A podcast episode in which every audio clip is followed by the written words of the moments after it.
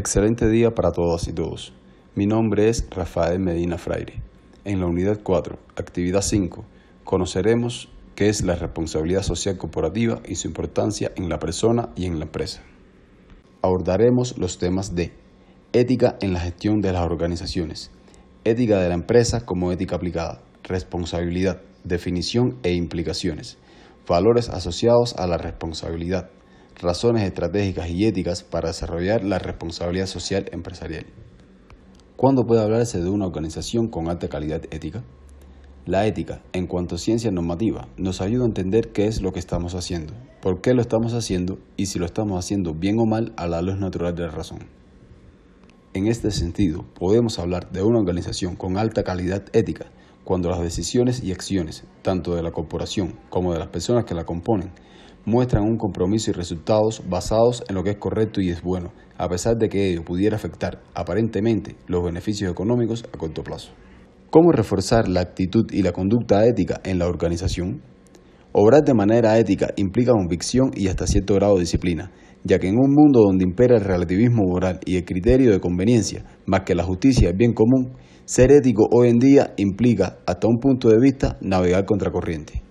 Pero este esfuerzo se ve más natural y llevadero si todos los individuos que integran la organización están convencidos del valor que da el obrar con ética y toda la organización está alineada con este criterio implementado en forma de valores, políticas y estableciendo canales de comunicaciones adecuados para resolver cualquier duda en lo que el actual ético de la compañía se refiere.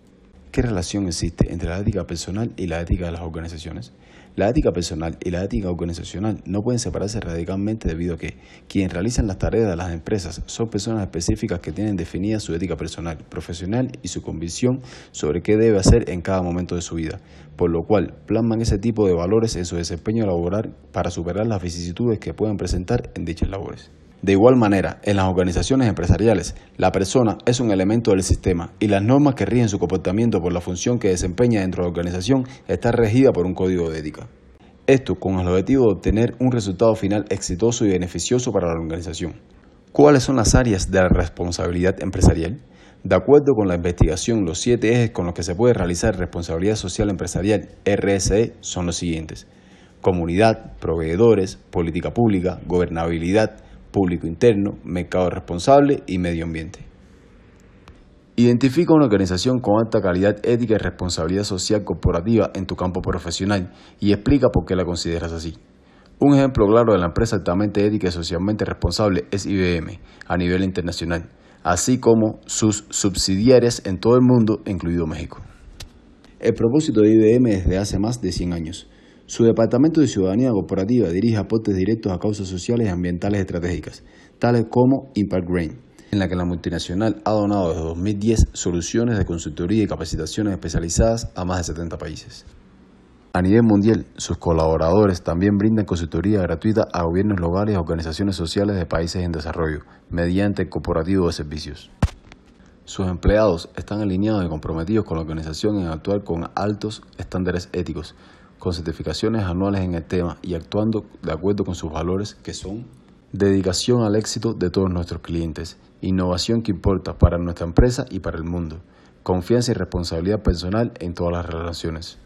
En conclusión con el tema de la influencia de la ética personal en las organizaciones es básicamente que una no puede estar desligada de la otra, debido a que quienes realizan las tareas de las organizaciones son personas concretas en su ética privada y sus convicciones personales, que les han enseñado desde la familia, la educación y lo que han visto en la sociedad. Es por ello que la empresa debe implementar mecanismos para que la ética empresarial sea acatada por cada empleado y que la empresa no se vaya a ver afectada por actuaciones incorrectas de sus empleados.